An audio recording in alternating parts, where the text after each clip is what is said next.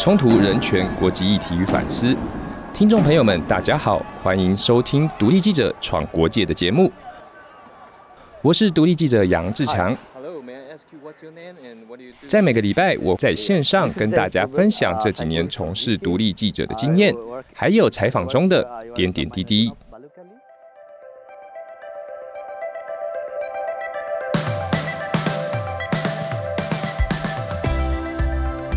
常常会有人把“台湾没有国际观”这几个字摆在嘴边，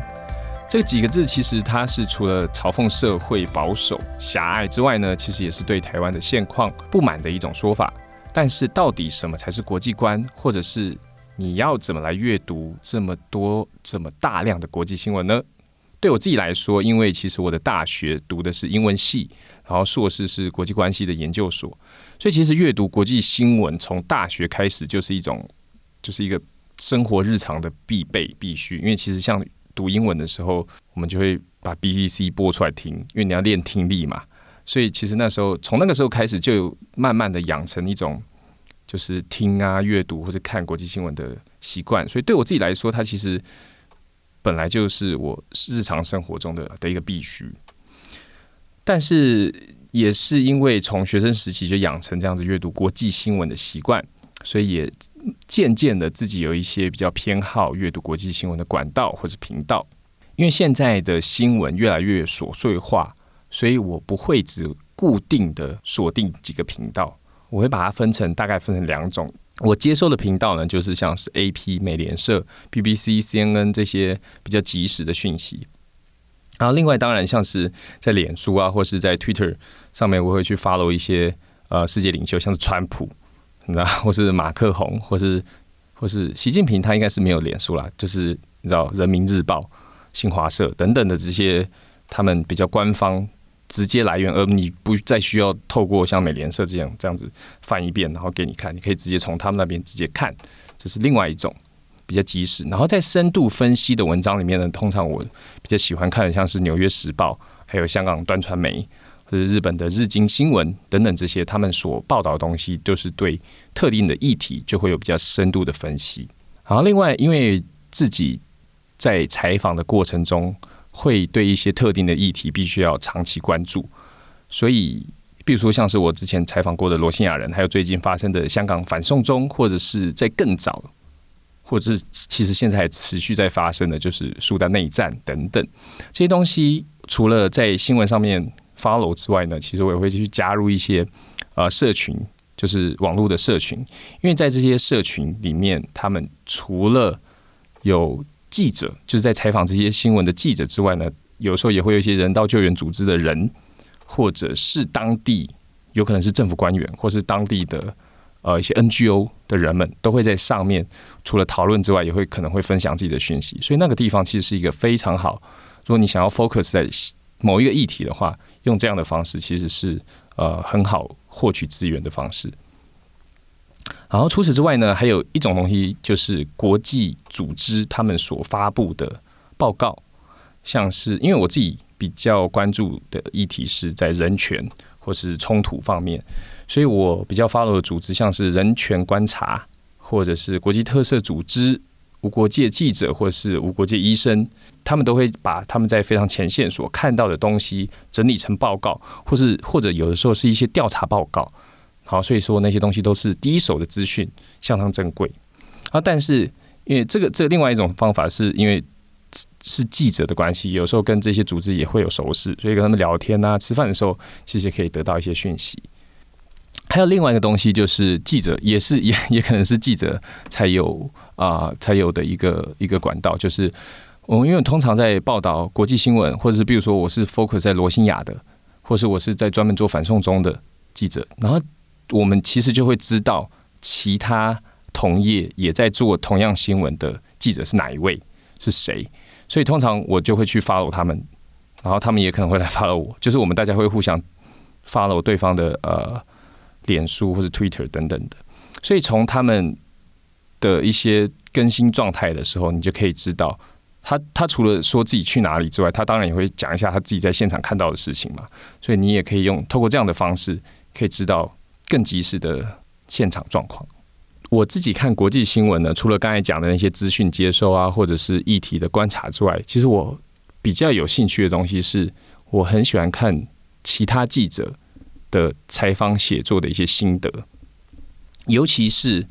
我自己也到过的地方，或者是我自己也采访过的议题，我会非常有兴趣。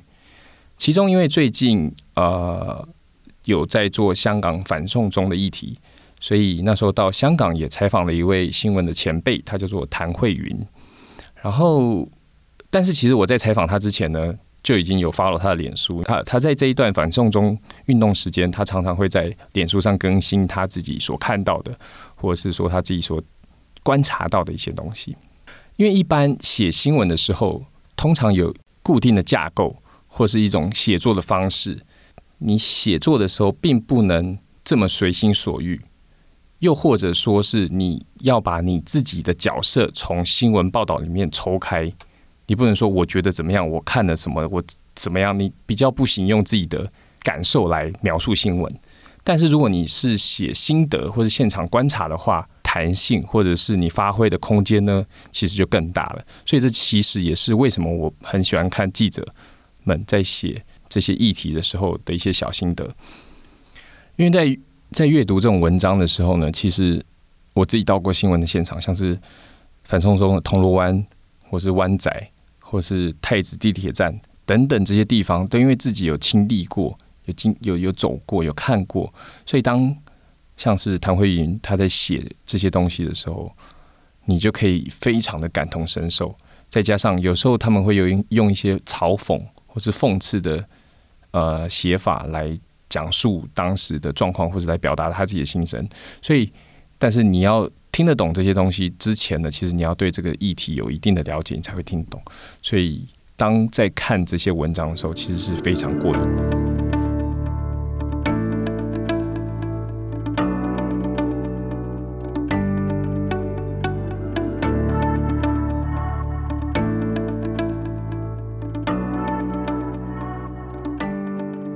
国际新闻在台湾呢，其实常常会被看成是一种可有可无的配菜，而不是你在吃饭的时候必须要吃的主菜。但是，除非像是是那种美国大选啊，或者日本核灾等等这些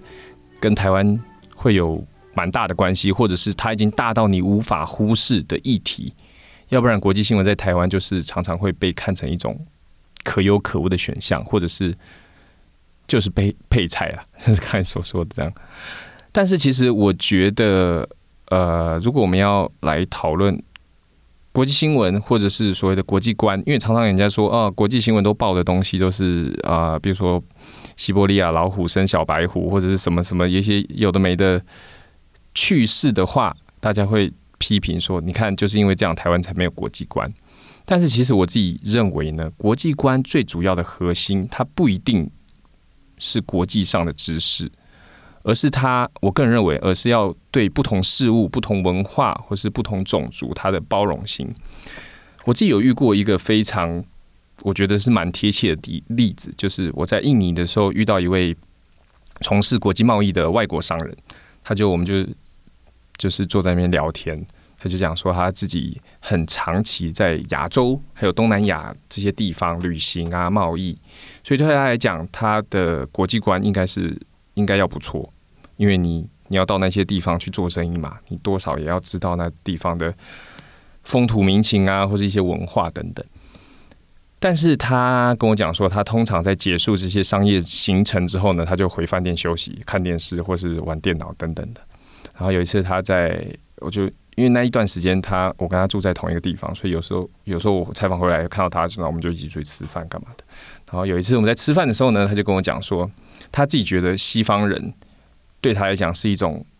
很像是外星人的意思，很像 外星人的感觉，就是意思是他无法理解，他觉得那个好像是就是另外一个世界的人。讲直接一点，就会觉得说西方人很乱。就是有一种非常没有规矩的感觉。另外，他自己在讲到印尼的时候呢，他其实也是会用鄙视的口吻，因为他他就觉得他自己是去把这些东西卖给印尼人，然后印尼人应该要很开心的接受这些高科技产品之类的。他的他他在跟我聊天的时候，有透露出非常浓厚这样的气息。所以其实我觉得，你常常飞到国外做生意，或是到处去跑来跑去的人呢，他并不代表一定就是有国际观的人。你看，如果他连这些跟他做生意的国家或者跟这些做生意的人们，他都没有办法接受的话，我不相信他可以真正的了解对方的文化，或是真正了解对方的思想。所以，这个对我来讲呢，应该不是一个拥有国际观的人所拥有的态度。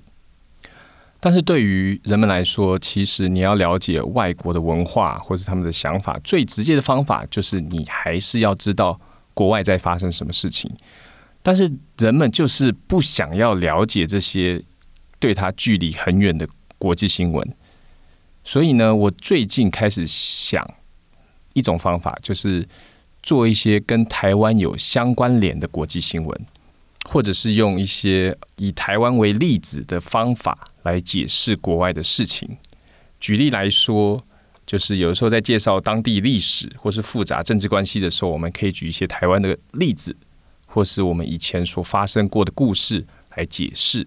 比如说，像是某些国家，它可能受到其他国家殖民，然后殖民。国的受殖民者跟殖民母国之间的关系，还有他们的互相的情绪等等，其实可以用日本殖民台湾的历史这个例子来解释。比如说，有几次在分享会上，我要用一些简单的比喻，让观众听得懂罗西亚人跟缅甸还有英国殖民的关系的时候呢，我举了台湾、还有满洲国、还有日本的关系来比喻，因为台湾是日本第一个的殖民地。所以，日本在后来殖民满洲国的时候呢，他其实大量鼓励台湾的商人还有官员到满洲去发展。而在历史我自己知道的记载上面呢，台湾人在满洲国当到最高的官是外交部部长，所以他们利用台湾相对的优越感来控制后来被殖民的满洲人，因为台湾是被先被殖民嘛，所以其实在那时候有一种相对的优越感，而且再加上日本人。鼓励台湾人到那个地方去做官呐，或者做生意啊，等等的，让台湾人有一种，就是讲简单，就是日本利用台湾人来控制满洲国人。所以这个东西呢，其实跟英国人那时候在殖民缅甸的时候，他们也是用了类似的手法。他们大量移民了很多的罗兴亚人，当时他们还不叫他罗兴亚，叫印度人，印印度裔到缅甸的若开邦。也就是现在罗兴亚人居住的地方，然后组织罗兴亚人来管理这些啊新殖民地的人民，所以利用罗兴亚人他们的相对优越感来控制了当地的若开人，所以我用这样的方式来解释罗兴亚人的关系，就是用台湾的台湾跟日本还有满洲国的这样的一个历史来解释罗兴亚人历史，他们可能就会听得比较懂。但是如果我直接讲缅甸。英国跟罗兴亚人，大家可能就比较不是这么有感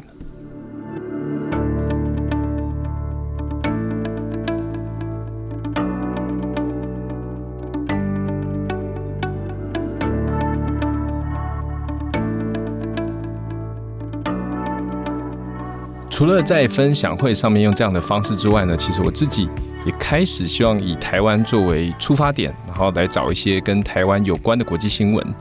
因为在现在这么全球化的世界里面呢，就是国家跟国家，还有族群跟族群的之间的界限越来越模糊。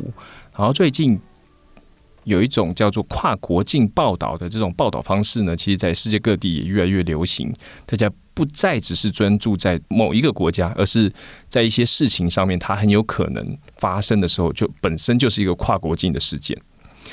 也是因为这样子，所以我希望以台湾为出发来报道这些可能跟台湾有相连的的故事。举个例子来说，之前几年呢，报道者他在制作了一个大型的议题，它就是印尼渔工在台湾死亡的一个议题。他在做这个议题的背后，其实最主要包含的两个国家是台湾跟印尼。然后报道者那时候也跟印尼的媒体合作，然后拉出了。台湾渔业非常不人道的对待外籍渔工的问题。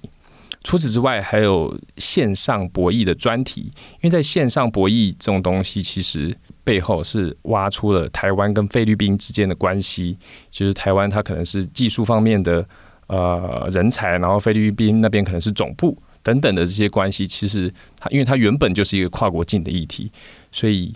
把这些东西做出来，它其实就是其实就是国际新闻啊。以往的台湾记者，其实如果做国内新闻的记者，他就会专注在国内的议题，然后国际的议题呢，通常就是交给外电编译或是一些国际组来负责，所以比较没有这样子交错或者是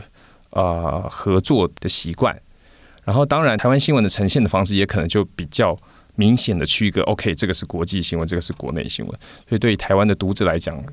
也慢慢习惯这样子很明显的区隔。但是，因为最近的世界的变化，还有新闻媒体的改变，我觉得国际新闻跟国内新闻慢慢有时候呢，它其实会混杂在一起。因为国内议题有可能掺杂了国际的因素，或是国际的因素，其实它国际的议题，它到后面拉到最后，跟台湾其实也是有关系的。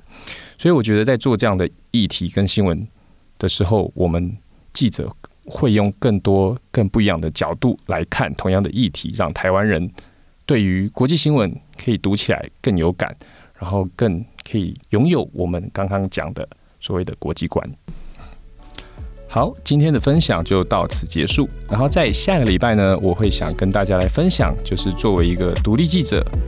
你要怎么样去找题目。你要怎么样去找故事的线？还有最重要就是你要怎么样找资金？你要怎么样在没有月薪的时候可以存活下来？